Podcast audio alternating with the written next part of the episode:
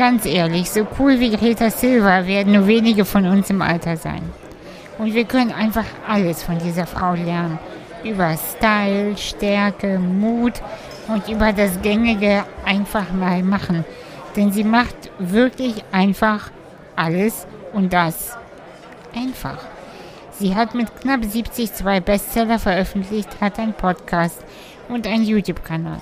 Weil sie mit Neustarts nicht aufhören will, hat Greta auch jetzt mit 72 Jahren sich etwas Neues ausgedacht. Ihr neuestes Baby ist ihr ganz persönlicher Mitgliederbereich, wo sie ganz anders in die Tiefe geht, damit du deine Vollversion leben kannst, wo sie etwas anbietet, was es sonst nirgends zu finden gibt. Ich packe alles in die Show Notes, das kannst du dir ganz in Ruhe anschauen. Ach, und bevor ich es vergesse, muss ich ganz kurz etwas anderes sagen.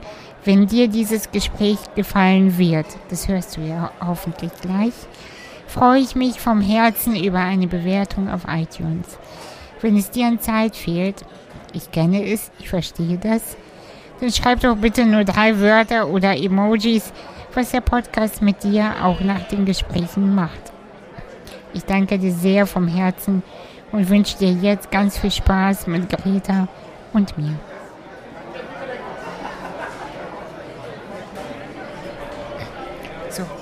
Hallo Greta.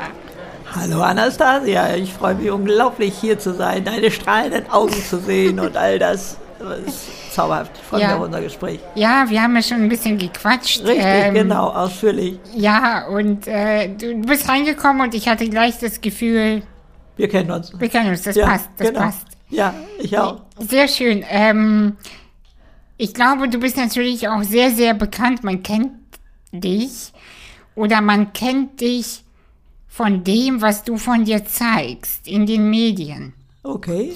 Trotzdem interessiert es mich nochmal, nochmal und nochmal zu hören. Wer bist du? Ich bin äh, jemand, der es sich auf die Fahne geschrieben hat, äh, der Welt zu erklären, wie toll es ist, alt zu sein. Ich bin 72 Jahre, habe mit 66 einen YouTube-Kanal äh, aufgemacht. Ich habe vor ja fast einem Jahr ähm, bin ich Podcaster geworden. Ich habe zwei Spielbestseller rausgebracht. Aber du fragst ja, wer ich bin. Ne? Ähm, das ist ja eine ganz andere Frage als diese, genau. als diese äußeren äh, Merkmale, die ich da gerade aufzeige. Nein, die, die Äußerlichkeiten, die unterstützen ja das, wer du bist. Ja, denke ich. Äh, also ich bin jemand, dem man in früheren Jahren gerne gesagt hat oder zu verstehen gegeben hat, dass er ein bisschen zu viel ist. So. Und ähm, dass das jetzt, was, worunter ich wirklich gelitten habe, wo ich mich auch oft gefragt habe, ja mein Gott, sei doch mit dem zufrieden, was du hast. Und, und ne, wo ich mich versucht habe anzupassen. Ich wollte es natürlich jedem recht machen, du glaubst nicht, wer, also ich war sowas von angepasst früher. Äh, und, und das alles ist jetzt ein Geschenk für mich. Das, wo ich früher drunter gelitten habe, dass ich es hm. nicht leben konnte, ist plötzlich, hat, hat sozusagen Freigang gekriegt, ist nicht mehr im Gefängnis eingeschlossen sozusagen, diese Eigenschaft, sondern die darf sich jetzt tummeln. Äh, das macht mich unglaublich froh und glücklich. Und ähm, ja, also Angetreten bin ich ganz harmlos. Ähm, eine jugendliche Freundin sagte zu mir, Mensch, du musst der Welt mal erzählen, wie toll es ist, alt zu sein. Ich glaube, das weiß da draußen keiner. Ne? Das so. stimmt, ja, das ja, stimmt ja auch. Ja. Und dann habe ich gedacht, okay, wie machst du das? Und so, ja, mach doch einen YouTube-Kanal auf. Ich hatte doch nicht mal Facebook-Erfahrung. Ne? Und da habe ich gedacht, ja klar, machst du einen YouTube-Kanal auf, ist auch ganz einfach. Und auch ein Filmchen zu erstellen, ist auch einfach und den da reinzustellen. Aber gefunden zu werden, das war natürlich meine große Schwierigkeit. Ah ja. Zum Glück habe ich nie geahnt, dass ich dafür ein halbes Jahr brauche. Ich dachte immer noch ein paar Häkchen hier oder da und dann würde das Ding laufen. Aber ähm, äh, auch da ist dann Nichtwissen ein Vorteil, dass man dann durchhält. Äh, sonst hätte ich vielleicht tatsächlich vorher schon aufgegeben und zum Glück nicht. Und mittlerweile ähm, äh, ja, hat sich mein Radius sozusagen vergrößert hab, So kann äh, man das nennen, ja. ja, ich habe am Anfang so gedacht, okay, es wäre schon toll, wenn, wenn ich das in Deutschland kommunizieren könnte. Ne? Also mir sind ja auch die Medien sehr wohlgesonnen, weil es in Deutschland doch noch ein bisschen ungewöhnlich ist, dass so eine alte einen YouTube-Kanal aufmacht und sowas. Ne? Also da ähm, habe ich natürlich, äh, ich sag mal, das ist so Welpenschutz rückwärts. Ne? Also so, das machte das Ganze für mich etwas leichter. Und durch diesen ganzen Presserummel, ähm, vor allen Dingen durch mein erstes Buch, was so durch die Decke schoss und schon in der ersten Woche dann auf der Spiegel-Bestsellerliste, kriegte ich eine Anfrage und ich kann es kaum, glaube ich. Also ich muss selber mich immer noch ein bisschen zwicken. Da kam ein Kamerateam zu mir ähm, und drehte einen halbstündigen Film über mich. Und der steht heute auf der UNO-Plattform Wow. als Beispiel dafür, wie andere Länder mit dem Alter umgehen. Und dann haben sie da noch eine andere Überschrift drüber gepackt und ich habe lange gebraucht, bis ich begriff, hey, was hat denn das mit Nachhaltigkeit zu tun? Also die große Überschrift war Nachhaltigkeit. Bis ich so verstand, okay, was bedeutet nachhaltig? Das bedeutet heute so zu leben, dass ich auch in Zukunft gut leben kann, dass mein Umfeld gut leben kann und die Generation nach mir eben auch. Genau. Und dann geht es meistens um Ressourcen. Und die Ressource Leben ist endlich. Wir wissen das. Und da zu gucken, lebe ich, egal in welchem Alter, als junger Mensch oder jetzt mit meinen 72, so in dem Bewusstsein, dass ich auch in Zukunft gut leben kann. Und was für Stellschrauben habe ich denn da eigentlich? Ne? Also erstmal fällt einem sicherlich so Ernährung ein und, und Sport, also Bewegung und, und viel trinken und so etwas. Wobei ich manchmal denke, ich glaube, die einzigen, die sich dessen bewusst sind, sind die Raucher. Die wissen, dass das eventuell auf die Butterseite mal fallen kann im Alter. Ne? So, äh, aber ist man sich als junger Mensch eigentlich auch bewusst, dass das eine Rolle spielt? Oder zündet man so die Kerzen, äh, die Kerze an beiden Enden an und so, ach, ist egal, ich lebe jetzt und, und, und sowas. Ne? Und dann ähm, habe ich mir angeguckt, ähm, Emotionen. Und da muss ich sagen, unter dem Gesichtspunkt von äh, Nachhaltigkeit ist Jammern in der Dauerschleife eine Umweltbelastung. Das zieht nicht nur mich selber runter, das zieht auch mein Umfeld runter und meine Kinder auch. Und klar muss man mal jammern, wenn es einem schlecht geht. Das mache ich auch. Ne? Also, da, aber dieses in der Dauerschleife. Und da weiß ich nicht, ob wir, also unser Land dafür nicht auch so weltweit schon so ein bisschen berühmt ist, dass wir so gerne jammern. Ja, ich, ich kann den Vorteil sehen, äh, nämlich man kriegt extra Streicheleinheiten und Aufmerksamkeit oder so. Und es ist ja bei uns tatsächlich auch eine Dating-Plattform. Ne? Wenn ich in einer fremden Stadt mich an eine Bushaltestelle stelle und anfange zu jaulen, oh, der Bus kommt ja immer zu spät hier und was weiß ich nicht alles, dann habe ich sofort Verbündete. Oder in der Firma über den Chef und über... Ja, über, ne? da muss ich ganz kurz eingreifen. Das habe ich nämlich beobachtet, dass wenn du sagst, oder wenn ich, wenn wir sagen, oh, ich bin so glücklich, mir geht's so gut. Guckt man dich groß an, ne? Genau. Ja. Dann hast du weniger Freunde. Ist richtig. Dann bist du schneller einsam. Ja, genau. Also äh, ich glaube sogar, dass das ein ganz subtiler Grund ist, weshalb Menschen sich weigern, in die Leichtigkeit zu gehen, weil sie Angst vor der Einsamkeit in, im Glück haben. Wobei ich möchte da noch mal eine andere Schleife drehen. Ja, ähm, dieses Dazugehörigsein im Klagen und Jammern hat einen Reiz, aber möchte nicht jeder mit inspirierenden Menschen und positiven Menschen eigentlich zusammen sein? Eigentlich schon, aber gleichzeitig halten sie es nicht aus. Aber ich weiß nicht, ob das nicht auch in die Einsamkeit treibt, wenn man nur rumjammert. Ja, ja, ja. Also ich, ich glaube, da, da gibt es so ein zweischneidiges Schwert. Ne? Ja. Und dann habe ich ähm, für mich noch ähm, rausgefunden, dass es unsere Gedanken sind, die unsere Zukunft beeinflussen. Oh ja. Ganz massiv. Und wenn ich, äh, also das ist ja das Tolle, dass die Hirnforschung das ja heute beweisen kann. Du hattest ja hier Professor Hüter auch schon äh, im Podcast und äh, der kann das ja immer so wunderbar darstellen. Wir kennen diese Sätze von früher, aber jetzt ist es beweisbar. Früher hat Henry Ford gesagt, egal äh, was du denkst, du wirst recht behalten. Und die Hirnforschung sagt heute, dein Gehirn wird alles tun, damit du recht behältst. Ah. Es wird dir die Sachen zeigen, die zu deinem Denkmuster passen, denn unser Gehirn würde wie eine Google-Suchmaschine funktionieren. Ja. Und äh, vorsortieren. Und wenn ich jetzt äh, mal mir das bei Google angucke, wenn ich immer unterwegs bin, um die Katastrophen noch mal im Detail nachzusehen, oder ob ich da Plätzchenrezepte suche oder tolle Musik höre, dann wird derselbe Suchbegriff Weihnachten mir einmal die Katastrophen zeigen, die passiert sind, abgebranntes Haus, weil der Weihnachtsbaum brannte oder geschiedene Ehen oder sowas ähnliches. Und die anderen bekommen Rezepte für Weihnachtsplätzchen und hören Weihnachtsmusik. Und so ja. ist das in, in unserem Gehirn auch. Aber wir können es ja positiv nutzen. Wir können ja sagen, oh, ich bin so gespannt, was die Zukunft Tolles für mich bringt.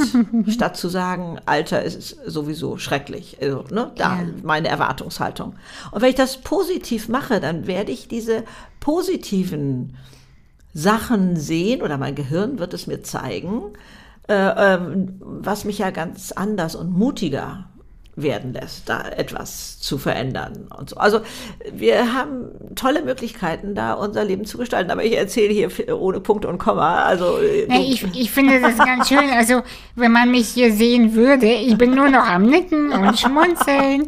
Also im Grunde genommen könnte ich auch die ganze Zeit sagen, ja genau, ja genau. Also ich sehe das wirklich, wirklich. Ähm, obwohl ich ja ein wenig jünger bin. aber äh, ja, also. ich, ich finde das so schön, dass es ist scheißegal, wann diese Erkenntnisse kommen. Ich bin so glücklich, immer zu hören, dass sie überhaupt auch bei anderen ankommen, dass ich nicht eine völlige Spinnerin bin, ne? Also. Ich fände, das wäre im Prinzip auch egal, solange du glücklich bist. Können doch die anderen denken, ich ja. bin Spinner. Ich weiß nicht, wie viel da draußen auch bei mir vielleicht denken, naja, also meine Güte, ich meine, übertreibt die nicht ein bisschen oder so. Interessiert mich nicht mehr. Ja. Es interessiert mich tatsächlich nicht mehr. Ja. Äh, das habe ich in Kindertagen schon lernen können von meiner Mutter, die solche Sorgen haben, hatte, was sollen die Nachbarn denken. Und die nahm das tatsächlich auch manchmal als Erziehungsargument. Ne? Nee, ja. also äh, du kannst ja nicht noch so lange vorne vor der Tür stehen mit deinem Freund oder was weiß ich. Ähm, und ich dann sage, warum denn nicht? Ja, was sollen die Nachbarn denken? Ich sage, Mutti, wenn du kein anderes Argument hast, mache ich es extra. Auch wenn wir nicht noch irgendwie einen Gedanken zu Ende palavern wollen, sondern äh, eigentlich alles gesagt ist, bleibe ich da extra noch stehen. Ich mache das nicht. Ich mache das nicht, dass ich mich einenge. Ich, wir wissen doch gar nicht, was die Nachbarn denken. Wissen die doch gar nicht. Also die da sagen vielleicht, Mensch, hoffentlich kriegt die keine kalte, kalten Füße oder irgendwie sowas. Ne? Also wir, wissen doch einfach nicht. Ich wurde auch immer gefragt, ja Mensch, was sagen denn Ihre Nachbarn? Ich trage ja durchaus auch mal einen kurzen Rock, wenn ich irgendwas Tolles vorhabe oder so. Und dann äh, wurde ich gefragt und ähm, ja, was denken denn bei Ihnen die Nachbarn? Ich sage, weiß ich nicht, die können doch nur denken, äh, Mensch, Greta hat was Tolles vor. Was sollen die denn sonst denken? Die denken vielleicht, naja, ein bisschen übertreibt sie schon, aber es ist ja sonst eine ganz nette Frau. Interessiert mich alles nicht. Ich habe ein tolles Verhältnis zu meinen Nachbarn, Ende aus und Feierabend. Also, ne, raus aus diesem Käfig unserer Gedanken. Also da. Und auch äh, Käfig der Angst. Also was, die können oh, die anderen denken. Du hast so recht. Du hast, und Angst ist ja gerade glaube ich, im Moment etwas, was da draußen rumwabert. Und weißt du, wie ich meine Angst losgeworden bin? Na? Durch Einbrecher. Aha, wie?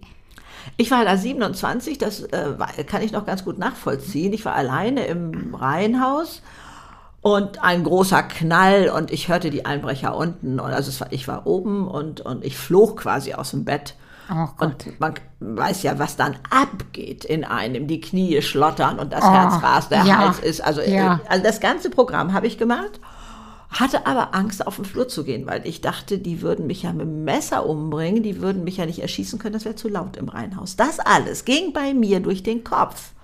Und am nächsten Morgen stelle ich fest, ein Brett auf dem Balkon ist umgefallen und sonst nichts. Ach. Und da war mir eines klar. Stell dir nur mal vor, du machst dich dein Leben lang verrückt und es kommt keiner. Das ist ja erst die wahre Katastrophe. Ja, oh Gott, ich kann nicht. Das ist echt. Das und da habe ich begriffen, nee, so gehe ich nicht mit mir um, das mache ich nicht. Ich stelle heute den Schalter um. Weil ich habe nie mehr Angst vor Einbrechern gehabt und ist auch nie einer gekommen. Weißt du was, das ja. ist eine super Geschichte zum Einstieg zu deinem TED-Talk, der bald ist. Ja, also. Das ist eine, eine Geschichte, die. sie bringt mich sehr zum Lachen. Ja. Weil sie genau alles, alle, ihre, also die Dummheit teilweise der Angst widerspiegelt. Die Angst verbirgt sich hinter Weisheit. Die baut ja Beweisketten auf. Ne, ja, da ist sowas Schlimmes passiert und dann hat es das auch schon mal in einem anderen Bundesland gegeben und ich glaube auch schon in einem anderen europäischen Land. Und wenn das dann in meine Stadt kommt, dann ist da zappenduster. Ja. Aber wenn ich das positiv mache und sage, oh, da ist sowas Schönes passiert und das hat es auch schon mal in einem anderen Bundesland gegeben und in einem anderen europäischen Land auch und wenn das in meine Stadt kommt, dann wird da Party sein ohne Ende. Da sagt doch jeder, sag mal, Greta, wart's mal ab. Das sind Luftschlösser da oben. Nur mit den Negativgeschichten gehen wir um, als wäre das schon Tatsache. Ja. Und ich meine ja auch nicht die Angst, die wir brauchen vom Feuer oder vom, vom Autolaufen oder vom Säbelzahntiger, völlig egal. Sondern ich meine die Angst, die uns so fertig macht, die uns den Mut nimmt, Neues zu wagen. Und da ist es eine statistisch erwiesene Zahl. Wir machen uns zu 95 Prozent für Sachen verrückt, die nie eintreffen. Und wo sonst sind wir denn so wenig realistisch, dass wir uns um Sachen kümmern, die nur eine 5% Chance haben, überhaupt Realität zu werden. Machen mhm. wir sonst nicht.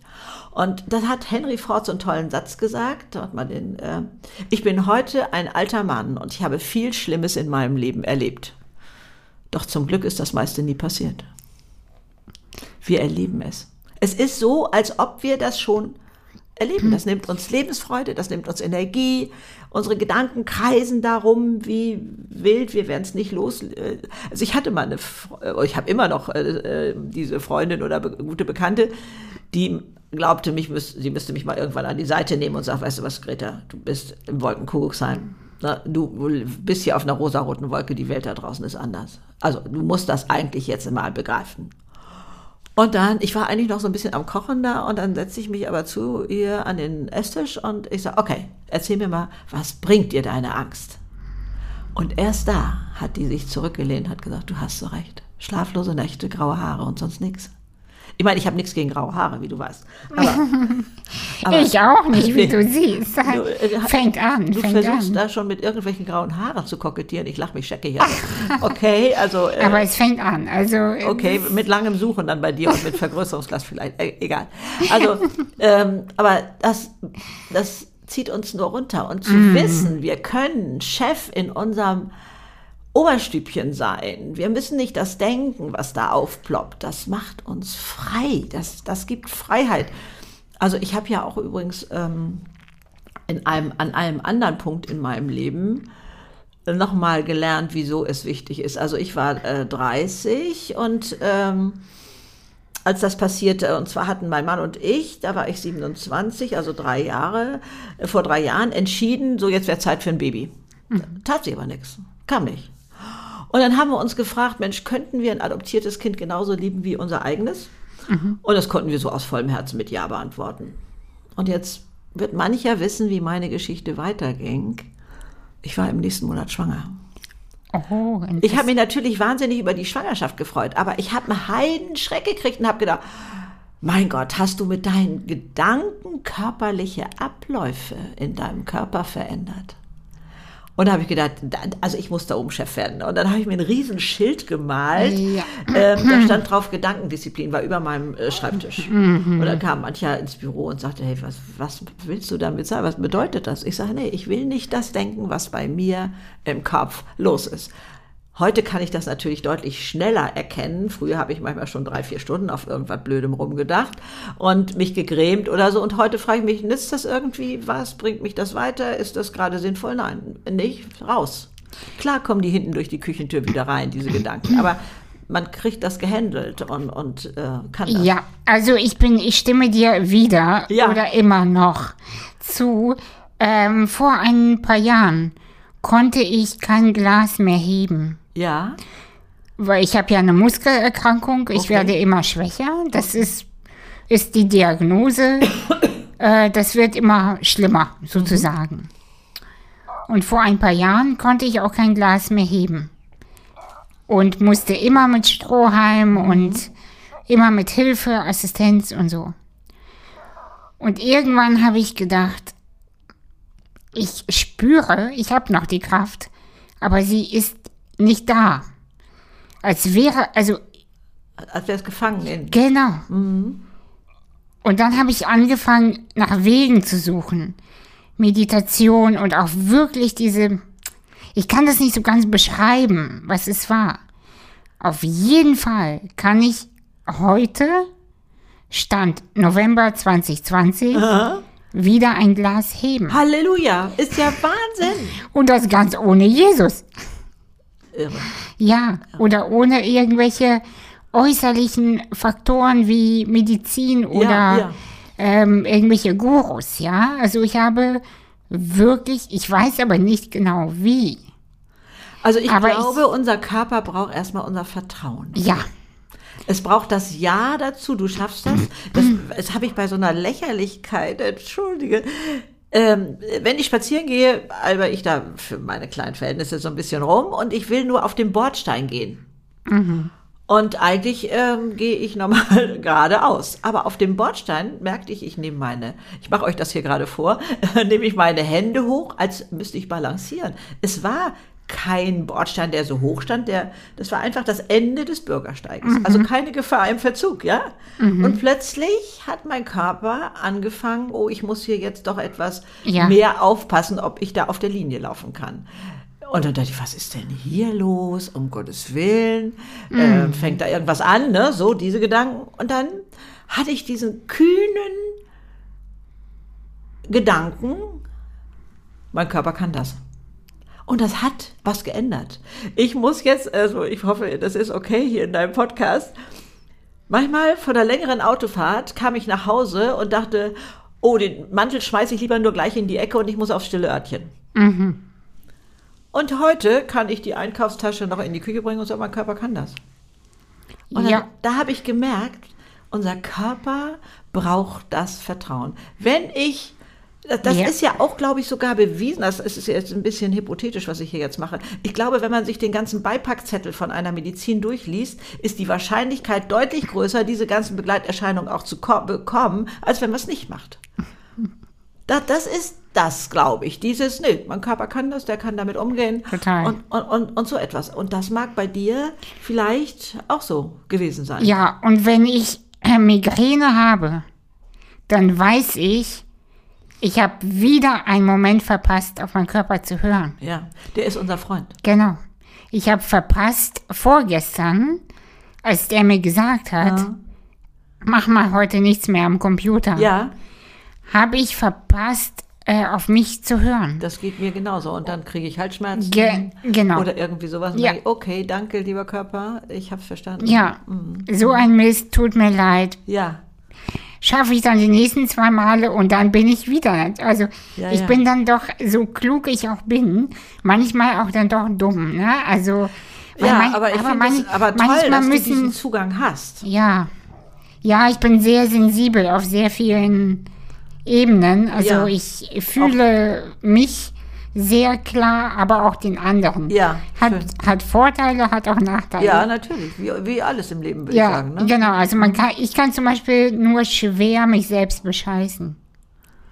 Wenn ich fühle, etwas stimmt hier nicht. Ich komme in einen Raum und die Energie stimmt nicht. Und ich spüre, mein Gegenüber lügt mich an und sagt, ich finde dich toll. Aber ich fühle, nein, tust du nicht. Ja, Oder jemand sagt, ich bin glücklich und ich fühle, da ist eine Wut. ja. Da- Ich weiß es einfach. Ja, aber das kannst du ja auch nutzen. Das Ja. ist ja eine Stärke. Also ich, ich ähm, habe das Gefühl, ich habe ja drei Kinder und äh, da gibt es dann Phasen in der Pubertät und so, wo der Älteste zum Beispiel nach Hause kam und ähm, nix ist, wie war Schule oder so, alles fein. Und ich wusste genau, ne, man merkt das ja an der Körpersprache. Da stimmt was nicht. Also ich habe es gefühlt oder so. ne? Und dann äh, wurde ich ja erst mit 48 berufstätig und ich saß in mancher Besprechung und ich wusste genau, wer will nur dem anderen vors Schnie, äh, Schienbein oder vors Knie schießen. Dem Ja. geht es gar nicht um die Sache. Ich konnte Ja. das beobachten, was da alles ablief. Das war eine Stärke. Oder auch in Verhandlungen dieses, ähm, man tut so, als ob alles okay wäre und man fühlt aber, das stimmt nicht. Genau. Dass ich das angesprochen habe. Gibt es hier doch noch irgendwas? Also ich habe nicht gesagt, dass ich fühle das anders oder so. Das war damals wäre das ja unmöglich gewesen. Aber äh, meiner Meinung nach, sondern ich habe noch mal innegehalten und sage, Mensch, wollen wir das jetzt als die, diesen Zeitpunkt einfach mal nutzen, zu gucken, gibt es sonst doch noch etwas, was Sie vielleicht ändern möchten oder was was für mich nicht so stimmig ist oder so. Ich denke, das können wir noch mal ansprechen. Und dann kam das zutage. So, ne? Also ähm, das ist eine Stärke, das zu wissen. Also früher habe ich das nicht als berufliches Argument genutzt. Mein Bauchgefühl sagt, hier stimmt was nicht. Dann habe ich ein Buch gelesen, aber auch nur aus, aus Zufall, weil es äh, im Haus rumlag. Das war eine Biografie äh, von General Schwarzkopf, der damals irgendwie den Golfkrieg da dirigierte. Und der flog mit dem Hubschrauber über ein Ölfeld und wusste auf dem Computer genau, wo welche Panzer oder was weiß ich stehen. Keine Ahnung mehr. Und der sagte, hier stimmt was nicht. Und er hatte recht. Am nächsten Tag wurden die Ölfelder angezündet. Und da habe ich gedacht, wenn der als Soldat auf sein Bauchgefühl hört, dann darf ich das auch. Das war für mich so eine Legitimation, äh, dass das nicht so weiblich spinnert sei, sozusagen. Und dann habe ich das auch eingesetzt und habe das gesagt. Und dann war da gar kein erstauntes Gegenüber, sondern die sagt, ja Mensch, gehen Sie der Sache mal nach und es wird sicherlich auch so sein oder so. Ähm, das war in meinem Kopf die Grenze, dass ich dachte, mein Gegenüber kann damit nicht umgehen Ja. ne, meine Auftraggeber, ich war ja selbstständig. Und, und sowas alles. Also wir haben Mittel in uns, das ist so eine Vielfalt, das ist so toll. Und das Leben wird leichter, wenn man das alles bedienen kann oder erkennen kann. Gab es in deinem Leben äh, Momente, in denen du dachtest, ich habe keine Ahnung, wie es jetzt weitergehen soll? Oh ja, mehrfach. Ja? Also das Leben fährt vor die Wand, ne? Ja, genau. Magst, magst du darüber Ja, erzählen? natürlich kann ich darüber reden. Äh, Habe ich auch in meinen Büchern drüber geschrieben. Also das ist kein Geheimnis, weil sie mich ja geformt haben. Die haben mich ja zu der Frau gemacht, die ich heute bin. Und zwar war das einmal ganz klar der Tod meines Vaters, als ich 19 war, innerhalb eines Tages am Herzinfarkt. Und er war mein großer Held. Er hat an mich geglaubt. Das war und ich hatte eine sehr unbeschwerte Kindheit. Ich komme vom Bauernhof, Leute. Also drittes Kind vom Bauernhof kann gar nichts passieren. Und äh, ich habe noch zwei ältere Schwestern und äh, ich sag mal, mein Leben war so ungefähr eingeteilt. Ähm, also wenn meine Eltern Zeit für mich hatten und meine Schwestern mich mitspielen ließen, dann war ich glücklich. Und wenn die das nicht machten, dann fand ich die doof und ich war traurig. Ne? So in der Einfachheit war das gestrickt. Habe ich auch noch versucht, ins Erwachsenenleben rüberzunehmen, aber es funktionierte nicht. Aber okay, mal zurück zu den schweren Zeiten äh, meines Lebens. Das war ähm, ganz lange diese, dieser Tod meines Vaters, das habe ich unter Beton verschüttet.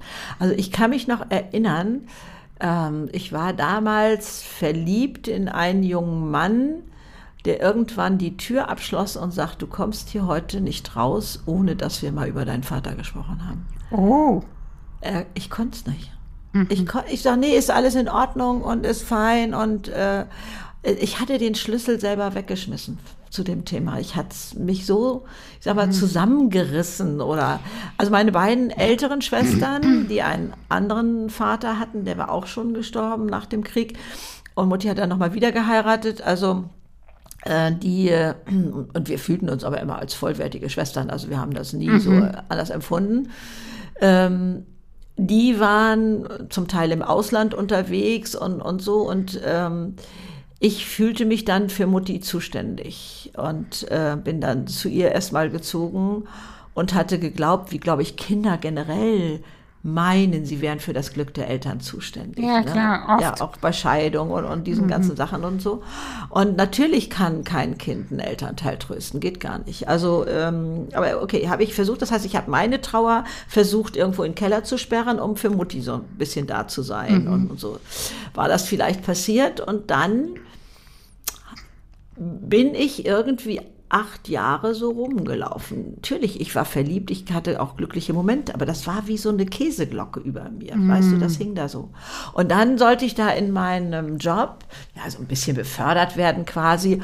Und dann äh, sollte ich äh, da so einen Fragebogen ausfüllen und da stand die für mich Wahnsinnsfrage drauf, was in ihrem Leben hat sie am positivsten geprägt? Und dann wollte ich intuitiv dahin schreiben, der Tod meines Vaters. Und das habe ich so genauso schnell wieder weggewischt und habe gedacht, was ist das denn für ein Schwachsinn? Wie soll denn da was Positives drin für mich sein? Also das wäre ja fast ein Sakrileg gegenüber meinem Vater. Also das da, also ging ja gar nicht. Aber da scheint so ein kleiner Riss in der Betondecke entstanden zu sein. Ah, ja. Dass ich mich irgendwann mal fragte, kann es sein, dass da was Positives drin war? Heute kann ich klar antworten, ja, da bin ich in der Wirklichkeit angekommen, da habe ich Verantwortung übernommen und so etwas. Deswegen ist das Schmerzhafte ja nicht weniger, sondern man sieht nur plötzlich die, ich nenne sie gerne Geschenke, rechts und links.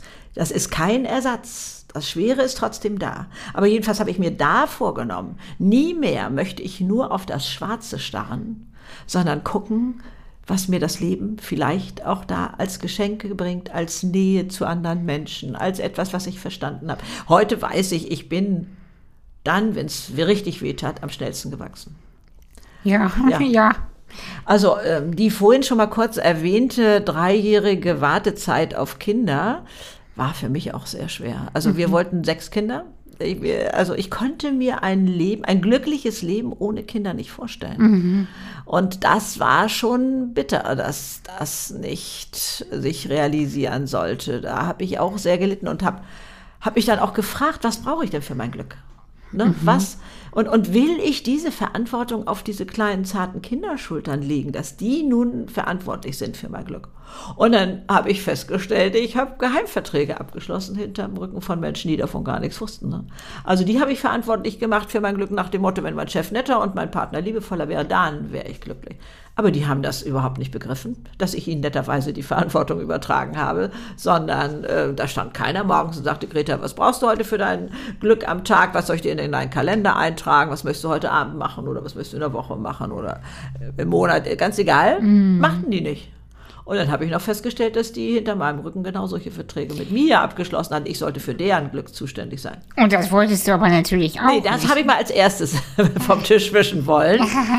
Das waren ja so harmlose Beispiele und die entstehen ja auch durchaus liebevoll.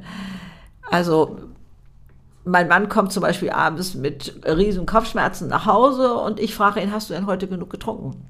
Nee, also Schatz, habe ich gar nicht zugekommen. Also du weißt nicht, was auf meinem Schreibtisch los war. Und jetzt frage ich dich mal, was glaubst du, wer ist in die Küche gegangen, hat das Wasser geholt? Ich. Ja, ja. Und dann habe ich irgendwann zu ihm gesagt, Schatz, ich glaube, du bist jetzt volljährig und kannst die Verantwortung für deine Kopfschmerzen und dein Trinken selbst übernehmen. Du sagt er, nee, das kannst du nicht machen. Das, das sind so kleine Sachen, wo wir die Verantwortung abgeben. Und deswegen ist heute auch meine Frage an mich immer, was brauche ich in dieser Situation, wenn es mir schlecht geht? Ne? Was brauche ich in dieser Situation und was kann ich da selber für tun? Jetzt weiß ich, manche mögen denken, ist das nicht sehr egoistisch, wenn man selber für sein Glück zuständig ist. Ne? Ganz im Gegenteil. Wenn wir uns mal vorstellen, wenn junge Eltern sich verausgaben ohne Ende für ihre kleinen Kinder oder jemand, der seinen kranken Partner pflegt. Gibt es da in unserer Gesellschaft so ein bisschen den Anspruch, wie, du gehst heute Abend ins Kino, ich denke, dein Mann ist krank.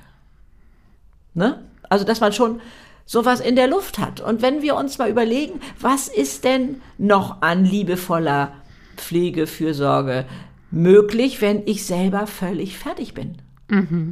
Aber wenn es mir gut geht, dann fließt da Liebe, dann kommen da andere Gesten, dann können wir die Welt aus den Angeln heben. Das heißt, ich stelle mich heute hin und sage, wer nicht selber für seinen Glückstank sorgt, das ist unterlassene Hilfeleistung am nächsten, am anderen. Das ist wie im Flugzeug. Erstmal die Sauerstoffmaske selbst aufsetzen und dann sind wir überhaupt erst in der Lage, für andere zu sorgen. Ja, das stimmt. Also da ist so viel, was ich aus diesen Situationen, wo es schwer war in meinem Leben, gelernt habe. Das ist schon auch so Bewertung. Mein Mann fiel die Treppe runter und brach sich so doof das Handgelenk, dass da nach der OP noch so Metallstangen rausguckten. Der konnte wirklich nichts machen. Und vorher war ich beruflich so ein, mehr eingespannt als er, sagen wir mal so. Er war öfter zu Hause und dann hieß es, ja, ich nehme das mit zur Reinigung oder ich mache dieses und ich mache jenes. Und dann stellte ich fest, er hat es nicht gemacht. Dann habe ich geglaubt, mit brummeliger Miene könnte ich jetzt Signale setzen, jetzt mache ich es ja selber, ne, könnte ich ja Signale setzen, wie schlimm ich das finde, dass er das nicht gemacht hat. Erstmal, ich habe mir die Stimmung versaut. Ich glaube, meinem Mann gar nicht so sehr wie mir. Der konnte da, glaube ich, eher drüber weggucken. Und ich habe nichts erreicht. Und nachdem er von der, vom, die Treppe runtergefallen war da, nichts machen konnte, stand ich irgendwann da und sagte, hast du früher auch die Wahl gehabt zu entscheiden, wie du es machst? Denn plötzlich macht es ja fröhlich. Das, was eigentlich seine Arbeit so war. Er konnte es ja nicht. Und dann dachte ich, hey, ich bewerte ja alles selber. Okay. Muss ich das jetzt so schlimm bewerten? Ist das tatsächlich so schlimm oder mache ich mir selber das Leben dadurch nur schwer, wenn ich etwas als große Katastrophe empfinde, die da gerade passiert ist? Und im Nachhinein, wie oft habe ich in meinem Leben etwas als schlimm bewertet oder nein, ist falsch ausgedrückt. Ich habe gedacht, das könnte schlimm werden. So, da oh, mit deinen Kindern, da müsstest du da aufpassen. Oh ja, und da könnte das auch schlimm werden. Ne? So dieses, diese Form. Und hinterher stelle ich fest, das ist womöglich ein Glücksfall gewesen. Was meinst du, wie viel ich kenne, die ihren Job verloren haben und hinterher sagen, mein Gott, bin ich froh, dass Ja. ich da nicht mehr bin. Du kennst bestimmt auch solche Leute. Ja. Aber wenn wir in dieser Situation sind, dann leiden wir entsetzlich. Ja. Und das ist der Vorteil des Alters, dass ich zurückgucken kann auf so viel, dass ich doch eher sage, na warten, warten wir es mal ab, was daraus Schönes werden will. Ich leide längst nicht mehr so wie früher. Ja, also Job oder auch Beziehung oder Natürlich. also alle oder eine Krankheit. Ja, natürlich. E egal was passiert. Ähm, also an, ich sag mal Anfang 20 und auch jetzt bei mir noch in, in den 30ern denkt man noch so, oh Gott, oh Gott, oh Gott, das wird, das wird für immer bleiben. Ja, ja. Aber ähm, ich habe ja nun auch, meine erste Krise war mit sieben. Da Oh bin ja. ich ja ähm, nach Deutschland gezogen, konnte kein Wort Deutsch, bin sofort ins Oh Krankenhaus. Gott, ja. Operation, Schmerzen. Mm. Und äh, das war meine erste Krise, wo Natürlich. ich dachte, Wie soll das Leben weitergehen? hä? Ja, Als kleines Mädchen, wie, und das ist das Leben oder was? ja. mhm. Und, ähm, aber das ging vorbei. Und es kamen andere Momente. Es kam Glück und Unglück, aber manchmal sogar beides gleichzeitig. Aber wie zauberhaft, kannst du das mal näher beschreiben, wie das ist, wenn du beides gleichzeitig erleben kannst? Weil ich den, ich habe inzwischen so ein Vertrauen, dass das Leben auf meiner Seite ist. Halleluja, das ist so wichtig, das ist so kostbar. Ja, es ist nichts gegen mich. Äh, ich bin nicht mehr dieses beleidigte Kind, Ja. äh, beleidigte Mädchen äh, mit Angst in der Brust, Ja. Dass äh, man mich gleich auslacht oder mobbt oder Ja. so. Ich bin inzwischen eine, ich, spüre sehr gut die Wurzeln Ja, und habe die Verbindung nach oben. ja, wundervoll, wundervoll. Und das ist das Einzige, was ich brauche. Ja. Wenn diese Verbindung sich nicht mehr richtig anfühlt, dann gehe ich in Rückzug und dann äh, muss Ja. ich auf mich aufpassen. Ansonsten kann mir gar nichts passieren. Ha, das ist Und, so toll. Und während etwas Schlimmes passiert, was auch immer schlimm ist, ja, das ist egal. So hier, dieses Jahr 2020, viele Aufträge weggefallen, Ja. wenig verdient. ja, Ähm, ich habe mich getrennt. Ähm, pf, was soll ne? Und trotzdem zu fühlen, ich bin noch verbunden nach unten und nach oben. Und dann spüre ich das Glück in mir pulsieren. Während ich weine. kannst, Und das finde ich weil so. du das dann als Kostbarkeit erkennst. Genau. Weil ich fühle, das Leben pulsiert weiter. Ja. Auch wenn mein Herz weint. Und da, also das ist so ein kostbarer Moment, dass ich eigentlich gar nicht reden mag. Es muss eigentlich stehen hier, wie, weil man das erstmal verinnerlichen muss. Diese, Ja. auch, so ist mir das in ganz jungen Jahren gegangen, dass ich dankbar dafür war, oh, jetzt muss ich aufpassen, das ist schwierig zu formulieren, dass ich die Intensität dieser Gefühle leben konnte. Ja. Und das war auch Schmerz. Genau. Und dass ich da diese Bandbreite leben konnte. Ich habe auch mal so, glaube ich, so ein kleines Gedichtchen geschrieben, ich mag den Duft verwelkender Rosen. Dieses, Ja. ähm, also ich wollte immer das Klavier von ganz unten bis ganz oben spielen können, weil ich wusste, das habe ich auch damals meinen Kindern so erklärt, der Mensch braucht Tiefe, die entsteht durch Schmerz, um das jubelnde Halleluja da oben leben zu können. Es Ja. geht nur so, man kann nicht nur eins bekommen. Und Ja. kennst du diese Forscherin Brené Brown? Ja, einen natürlich. Talk. Ja, wie kostbar unsere Ja. Verletzbarkeit ist. Ja. Und dass das etwas ist, was uns stark macht. Und das erkennt man in dieser Trauer. Das hast du erkannt in diesem Moment. Mhm. Genau.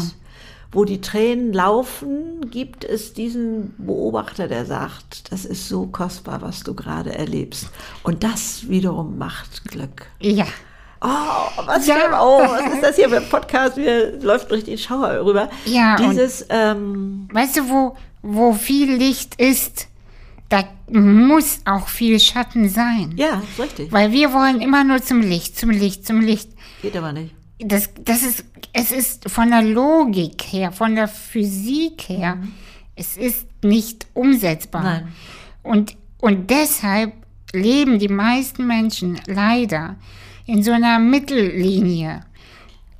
Ganz okay. Ja, nicht zu sehr auffallen, die Nachbarn sagen nichts, grüßen. Ja, mm. Aber, ne, so, ja, pff, so lauwarm. Bloß nicht auffallen. Ja, Ähm, ja, ich habe eine Sehnsucht, aber ja, komm, ach, das mache ich, wenn ich in Rente bin. Klar, kannst du machen, aber weißt du, wie es dir gehen wird, wenn du in Rente bist? ja. Das, so, und ich hatte das Glück, fast zu sterben. Das Mit ist ja fast auch ein 30. Satz, ne? Das ist auch ein unfassbarer Satz. Ich hatte deinen TED-Talk gehört, äh, wo du das ja auch schilderst. Du hast die Angst verloren Ja. vor dem Tod. Ja, und das war das intensivste Erlebnis bis jetzt. Das glaube ich dir. Wie Und alt ich- warst du da? 29. Und das hat mein Leben verändert. Und ich bin aufgewacht und ich wusste, keine lauwarmen Suppen mehr. Ja. Ich will alles. Und mir ist es, so wie du sagst, so scheißegal, was alle von mir denken. Und ob die denken, ich bin eine Spiritante geworden oder ich bin irgendwas. Weißt du, das ist, dein Leben. genau, Es ist dein Leben. eben. Und du steckst an mit deiner Freude, mit deinen strahlenden Augen, mit deiner Leuchtkraft. Ja, und ich, ach, weißt du, ich habe keine Lust mehr auf diesen Deckel. Nee. Auf dieses, ähm, hab mich alle lieb, ich würde lieber in der Masse verschwinden, aber mit Deckel. Nee, ich würde lieber einsam sein oder alleine. Und dann, das ich ist ja dann, was anderes. Genau, ich bin dann ja auch nicht einsam, wenn ich glücklich bin. Ja. Ich würde lieber alleine sein, aber dafür echtes Glück in mir poesieren fühlen. Ja. Ja, also das habe ich, also du bist unglaublich jung für diese ganzen Erkenntnisse. Ne? Das sind die Geschenke deiner Krankheit. Ne? Auch, man, die, die Geschenke, die- ich kann mich nicht so gut ablenken. Weil, weißt du, selbst wenn ich, wenn mir die Nase juckt, Ja? dann äh, dauert das, bis ich meinen Arm oben habe, um die Nase zu kratzen.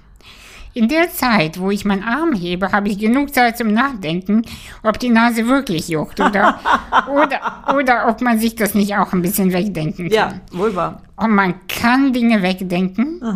Äh, ich weiß noch eine Begegnung mit einer Mücke.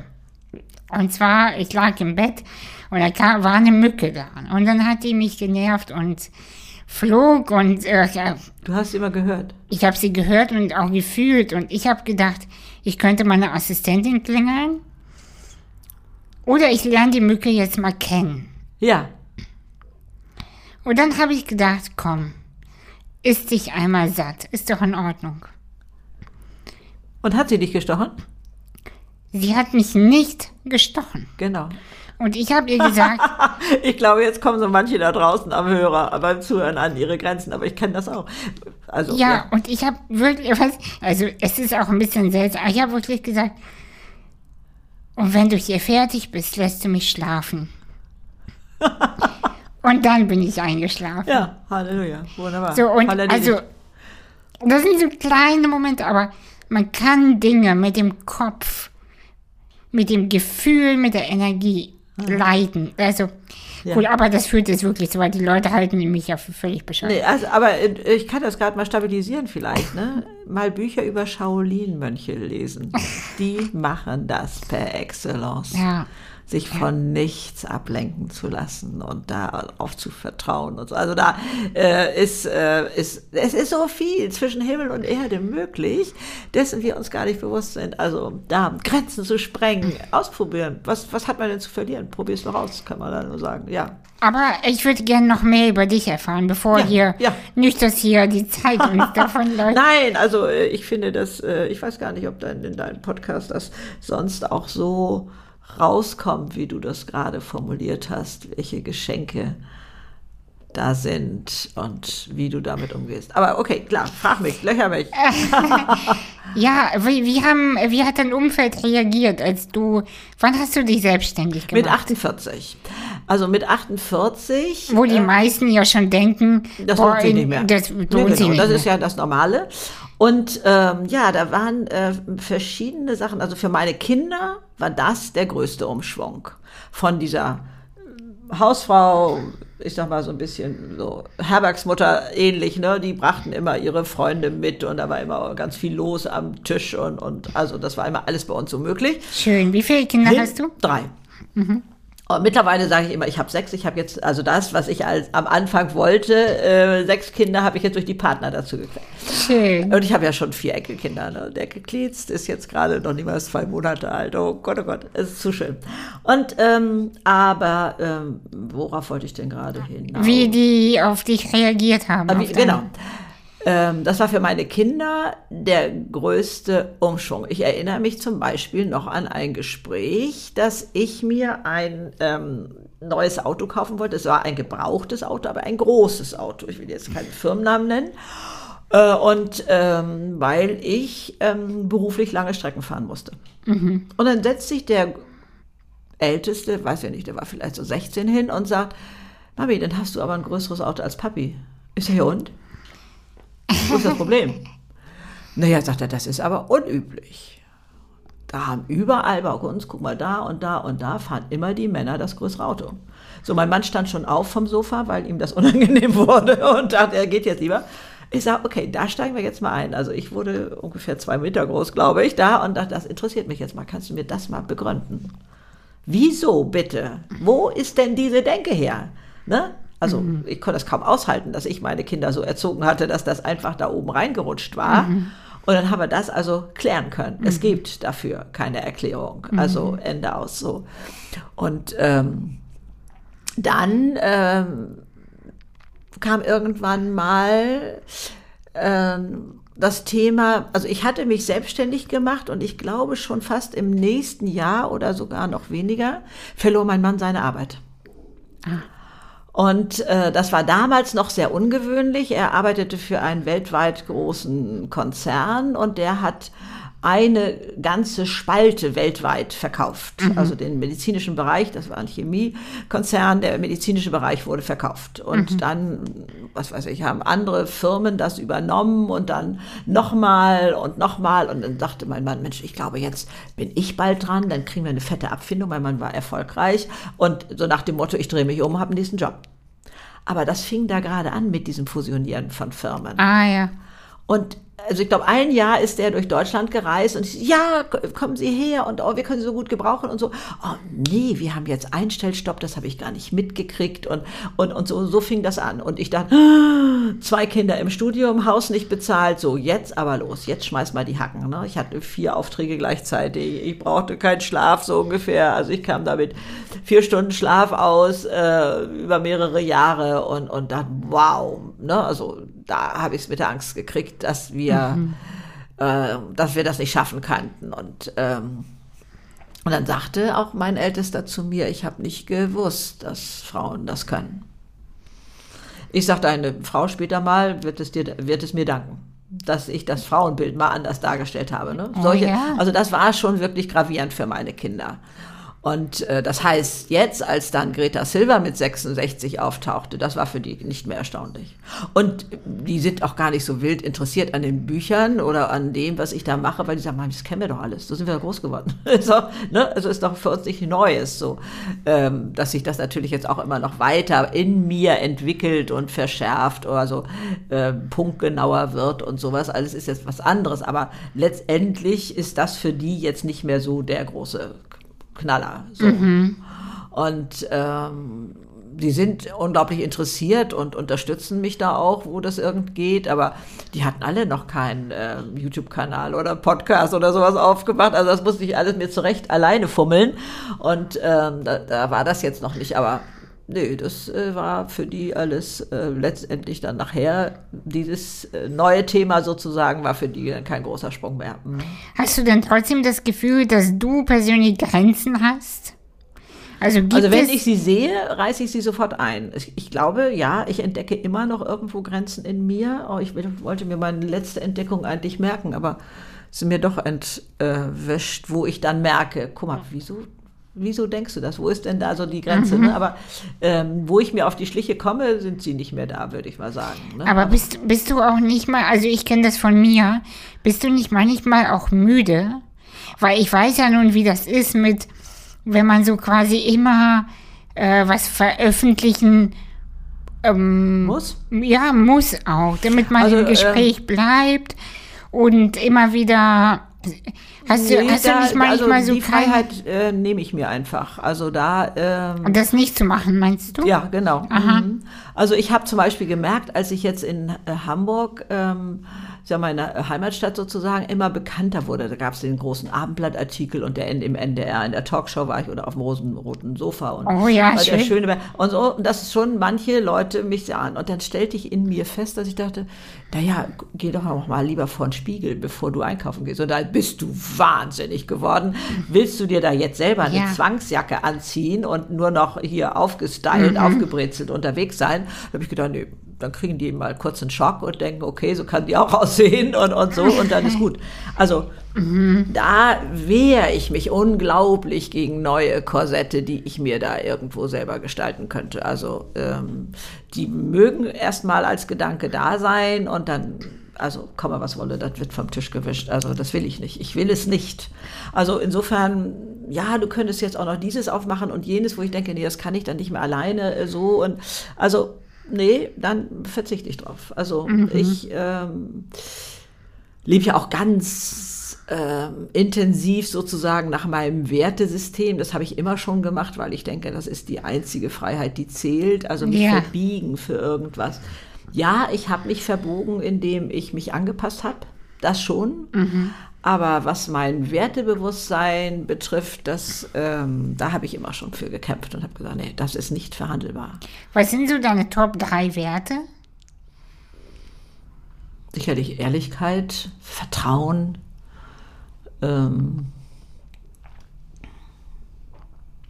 das Gute im Menschen sehen. Ich meine, das ist das Vertrauen sicherlich. Mhm. Äh, und äh, mag man mich noch so für naiv halten. Ne? Ich habe also kenne die Frage auch an mich selber. Meine Güte, du hast jetzt dreimal die Bratpfanne um die Ohren gekriegt, willst es nicht mal lernen, so allmählich. Ne? So, mhm. der hat mich vielleicht, der hat mein Vertrauen missbraucht. So diese Situation. Oh, ja. Ja, ja. Ne? Also das musst du jetzt mal lernen und ändere mich. Und dann dachte ich, nee, was? Dann würden die ja bestimmen, ob ich mich Ach, ändere. Um Gottes Willen, das kommt ja gar nicht in die Tüte. Genau. Sondern ich entscheide wie ich das mache. Ich glaube, im Berufsleben ist uns das auch recht schnell klar. Sagen wir mal, ein Kunde hat da dreimal irgendwie, ähm, ja, ich sag mal so, vielleicht eine Lücke im System oder was weiß ich, missbraucht und, und äh, hat da seinen Vorteil draus gezogen. Mhm. Wenn ich jetzt dem vierten Kunden gegenüber so abwartend wäre, na ja, ich warte erst mal ab, wie ist der denn so, kann nichts werden. Oder wenn ich oder wenn wir uns jetzt hier begegnet wären und du hättest gesagt, na ja, mal gucken, wie die Greta so ja. ist oder so, da fließt nichts. Also das heißt, ich begrenze mich dann selber. Ich habe früher geglaubt, ich hätte Schutzmauern gebaut, und bis ich begriff, das sind Gefängnismauern. Ich will das nicht. Und, und das heißt, Ja. mich verletzbar machen, wie wir schon gesagt haben, mich reinschmeißen.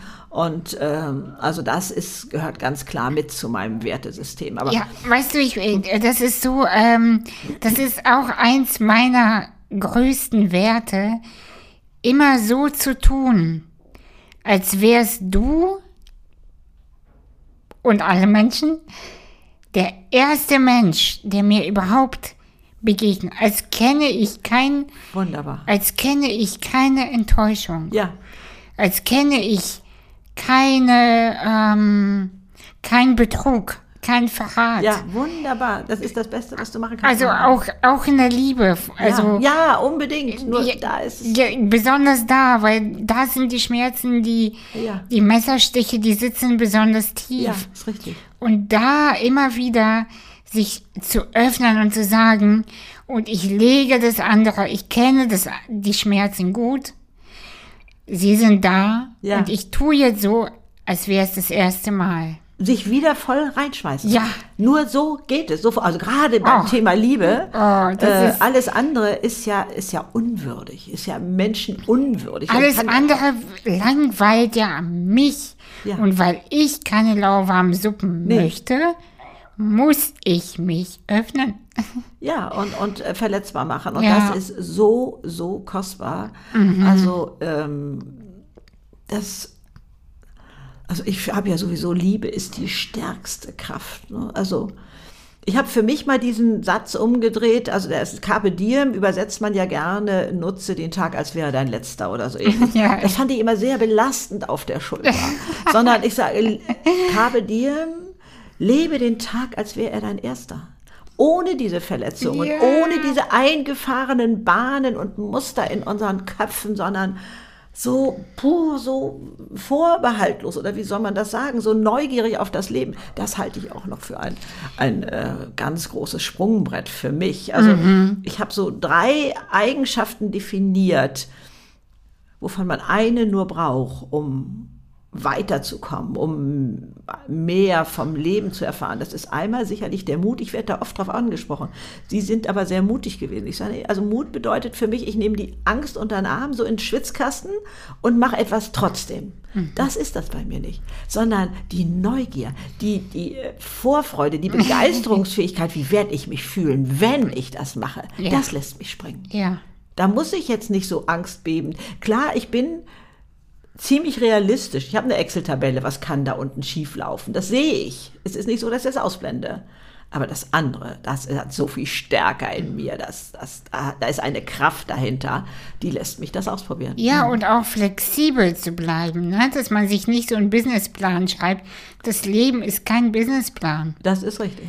Und äh, wir, wir trennen immer so dieses Berufliche von dem Leben.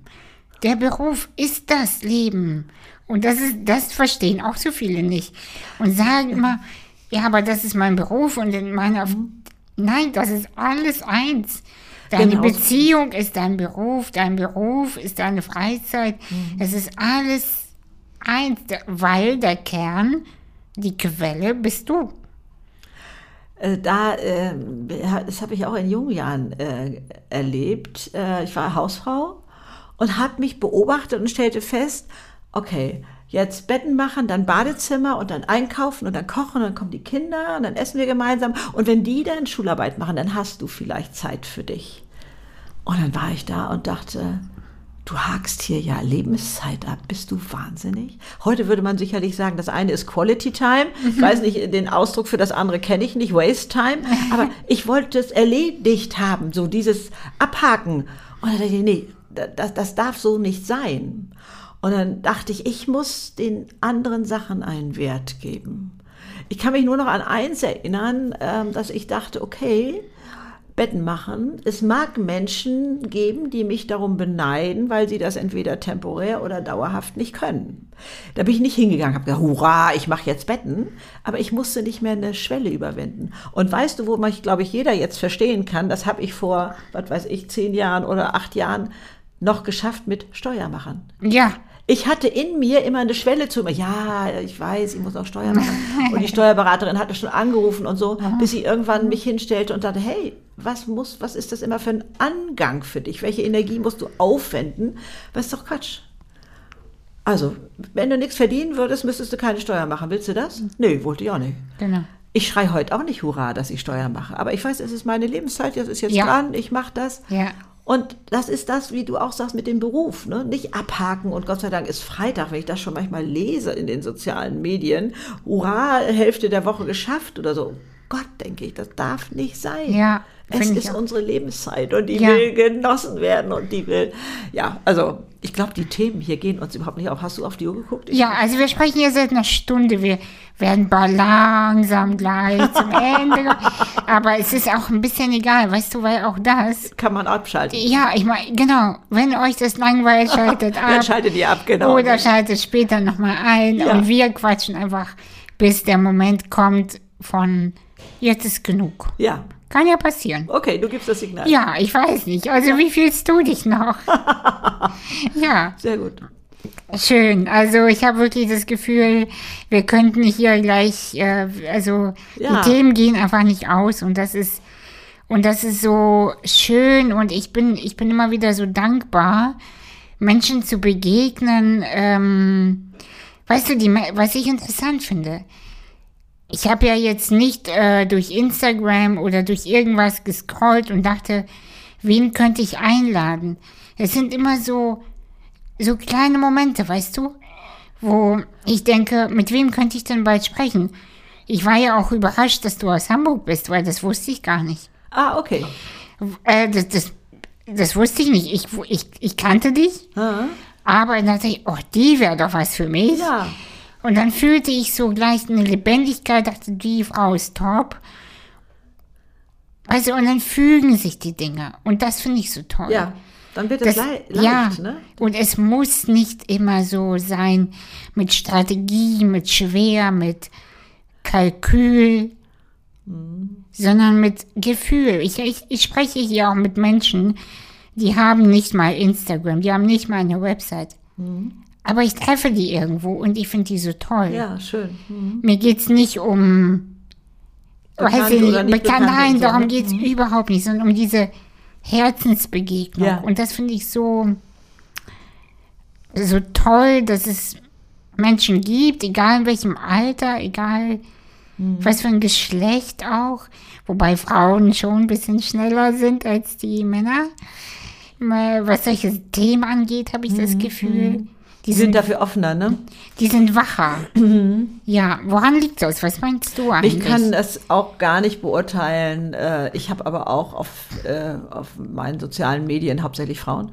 Also manchmal nur 10 Prozent äh, Männer auf Instagram und, weiß ich nicht, YouTube, aber auch nicht viel mehr. Also ähm, das sind schon hauptsächlich Frauen.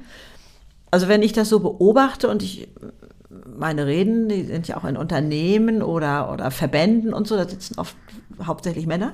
Ja, Äh, stimmt. und ähm, die plumpsen dann wirklich äh, bei ihrer Pensionierung direkt in die Sofaecke von Fernseher. Und also ich kannte vorher eine Diskussion von meiner äh, oder von meinem Cousin, wo die Frau sich beschwerte, wann gehe ich denn hier jetzt endlich mal in Rente? Ich, bei mir läuft alles weiter wie bisher. Und wenn mein Mann mir jetzt hilft irgendwo, dann meinte er, ich müsste applaudieren. Ne? So war die Einstellung. Und dann hörte ich da mal in so einer, wo ich da eine Rede gehalten hatte, äh, sagte ein Mann, ich beneide euch Frauen um eure Aufgaben. Ich habe keine Aufgabe mehr. Ich kann höchstens Handlanger sein, mehr nicht. Und dann habe ich mal in so einem, äh, wie nennt, ich, äh, nennt man dann so etwas, äh, also Verbände, die so ein soziales Engagement haben, wo ähm, da, auf jeden Fall, ich hatte meine Rede gehalten und dann äh, bat jemand, eine Gegenrede halten zu können und stellte sich da auch ganz formell auf. Ich sagte, ich habe eine Bitte, Frau Silva. Bitte erklären Sie jungen Menschen, sie müssen sich rechtzeitig darum kümmern, Beziehungen zu pflegen. Das hat alles meine Frau gemacht. Ich kann das nicht. Ich kann Reisen organisieren. Ich habe mich immer nur um die Firma gekümmert. Ich kann heute Reisen organisieren und so etwas. Aber einen netten Kontakt zu halten mit unserer Nachbarin oder wenn man sie mal auf der Straße trifft, bin ich hilflos. Ich weiß nicht, was ich sagen soll, weil ich ja kein Ziel habe, was ich der jetzt mitteilen muss, um das zu organisieren oder so. Sagt er, das kann ich ich nicht. Mhm. Und, und das, dass junge Menschen da schon anfangen, wie wichtig Beziehungen sind. Und ich glaube, das haben wir bei Corona gelernt, wie wichtig Beziehungen sind. Ne? Mhm, das, ja. das hat man uns beigebracht. Und äh, da nützt uns nichts der Sportwagen auf der Straße, sondern ähm, es kommt auf Beziehungen an. Und wenn wir die nicht haben können, wegen Lockdown oder so, dann ist da auch ein Leitpotenzial. Und das heißt, diese Beziehung zu pflegen und da was für zu tun. Und das ist schon kostbar. Mhm. Mhm. Ja, jetzt, jetzt habe ich den Faden verloren. Was habe ich vorhin gesagt? Was, ich, äh, ich, äh, so, ich reise die, ja dann auch so kreuz und quer mit meinen Antworten. Ah ja, ich habe also, gesagt, woran das liegt, dass Frauen äh, motivierter sind ja, als, als, als Männer. Männer. Ne? Die haben, Ge das ja, es ist so eine Geschlechterverteilung wohl immer schon gewesen. Auch wenn wir uns dagegen wehren, aber. Ne. Also ich glaube, das Potenzial ist ja ohne Frage da. Es gibt ja gerade in den Social-Media-Plattformen da auch viele Männer, die da, junge Männer, die da unterwegs sind und da jetzt ja. mal die Türen aufmachen mhm. und da äh, zeigen. Also ähm, ist alles gut und schön mit dem Verstand, aber das Herz äh, hat eigentlich eine ganz andere Kraft und kann mhm. da viel mehr bewegen und so. Das, glaube ich, ist schon mal erkennbar. Aber ähm, Wenn wie, wie, ob das genetische, ich kann dir das nicht richtig beantworten. Wie kommt das, dass die. Ja, äh, Erziehung, Sozialisierung vielleicht. Ja, das ähm, also mit Sicherheit. Ja, müssen mit ja die Mütter sozusagen an die Nase fassen, ne? denn die sind schon die Hauptprägenden. Und ich äh, dachte damals immer, ähm, also ich möchte unbedingt. Ähm, Wache. Ich habe zwei Jungs, ein Mädchen und es ist auch wirklich durchgehend geglückt, dass die anders ins Leben gehen als noch die Generation davor. Ne? Ja. Also ich glaube, bei den jungen Männern heute, da ist schon viel Wachheit und so. Es ist schwieriger mit den Männern meiner Generation. Die sind noch anders groß geworden. Ich also ich habe das auch bei meinem Mann erlebt. Ne? Der war gerne der alleinige Versorger der Familie. Mhm. Das wurde ihm jetzt genommen. Und dann brettert da seine Frau los ähm, und der konnte nicht darüber reden. Heute kann er zugeben, dass er gelitten hat wie Hund. Mhm. Ne? Und dann, nee, ist doch alles in Ordnung, Schatz. Nee, ich finde das toll und äh, so. Aber heute, die jungen Männer, da ist das schon klar, dass entweder die Frau genauso viel verdient wie er oder irgendwie sowas. Ne? Das, das Mindestens. Das Aber das, das war damals aus einer durchaus ja schönen Tradition heraus. Mutti mm. war auch die Frau an seiner Seite. Ich weiß nicht, ob man diesen Begriff noch kennt heutzutage. Ist der dir bewusst?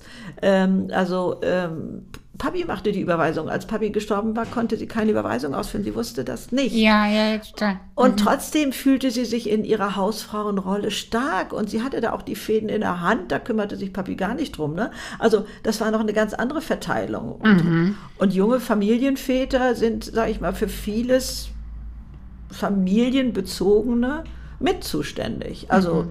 das ist nicht mehr diese Trennung.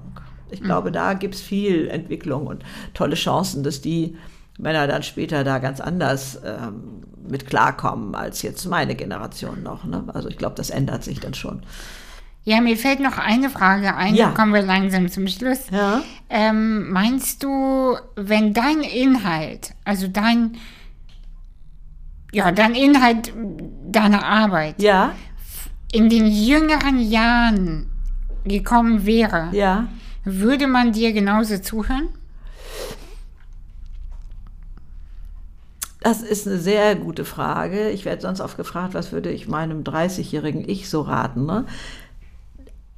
Das alles hat mich ja zu dieser Frau gemacht, die ich heute bin. Vielleicht hätte das Leben mir andere Momente geschenkt, mhm. etwas zu begreifen oder so. Ich glaube, Leben will gelebt werden. Ja, es ich finde es schön, also dass meine Kinder zum Beispiel ähm, schon ganz offen und sensibel für solche Themen sind. Mhm.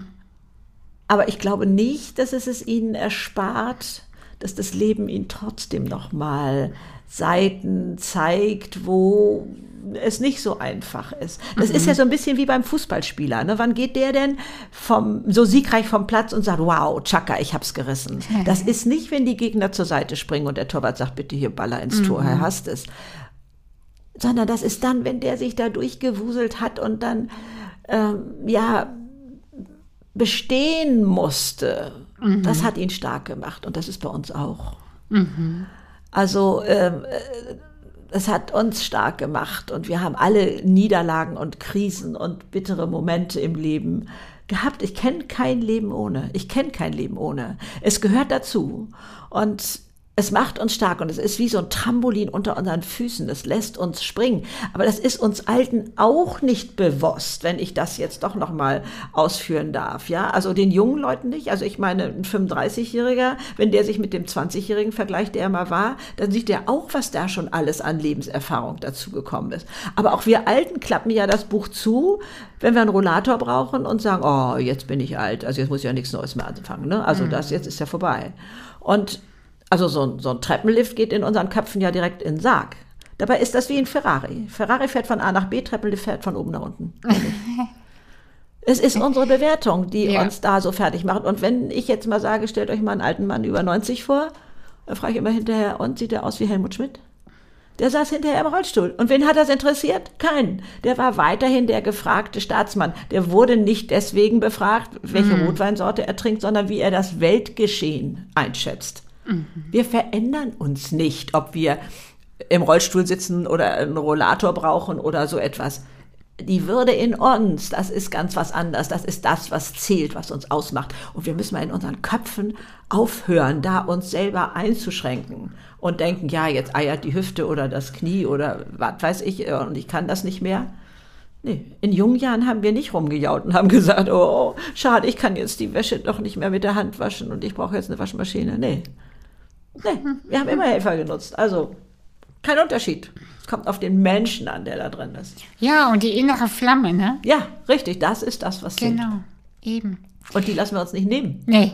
Nee. Nee. Wunderbar. Da gibt es noch etwas, das ist meine Endfrage immer, ja?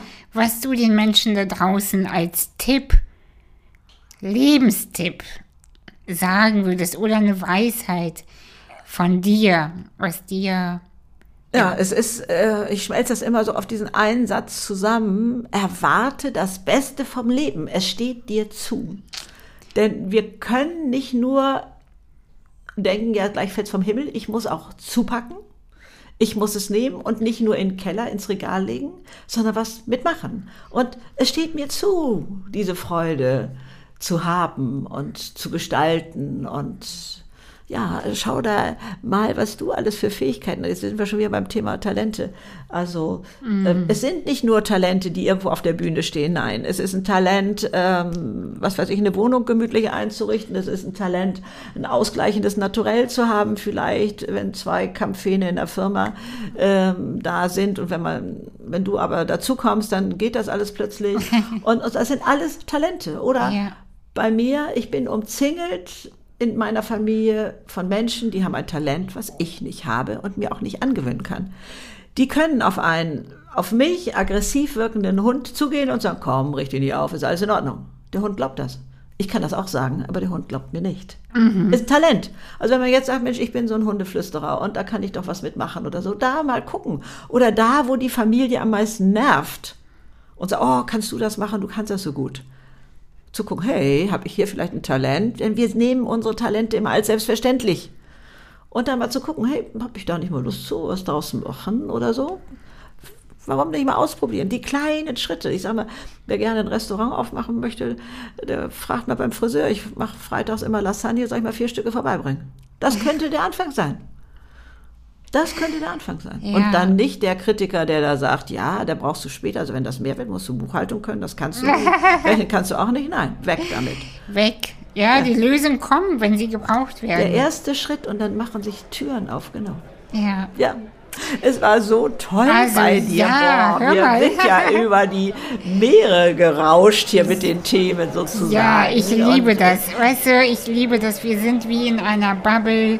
Ja. Und ähm, Jetzt machen wir quasi, Und ja, es ergibt sich. Ihr müsstet eigentlich das Gesicht dazu sehen. Diese strahlenden Augen, diese Gestik, wir machen, wir, machen, wir machen gleich ein Foto zusammen. Ja, wir machen noch ein Foto. Wir machen ja, ein Foto, ja. Auf jeden Fall.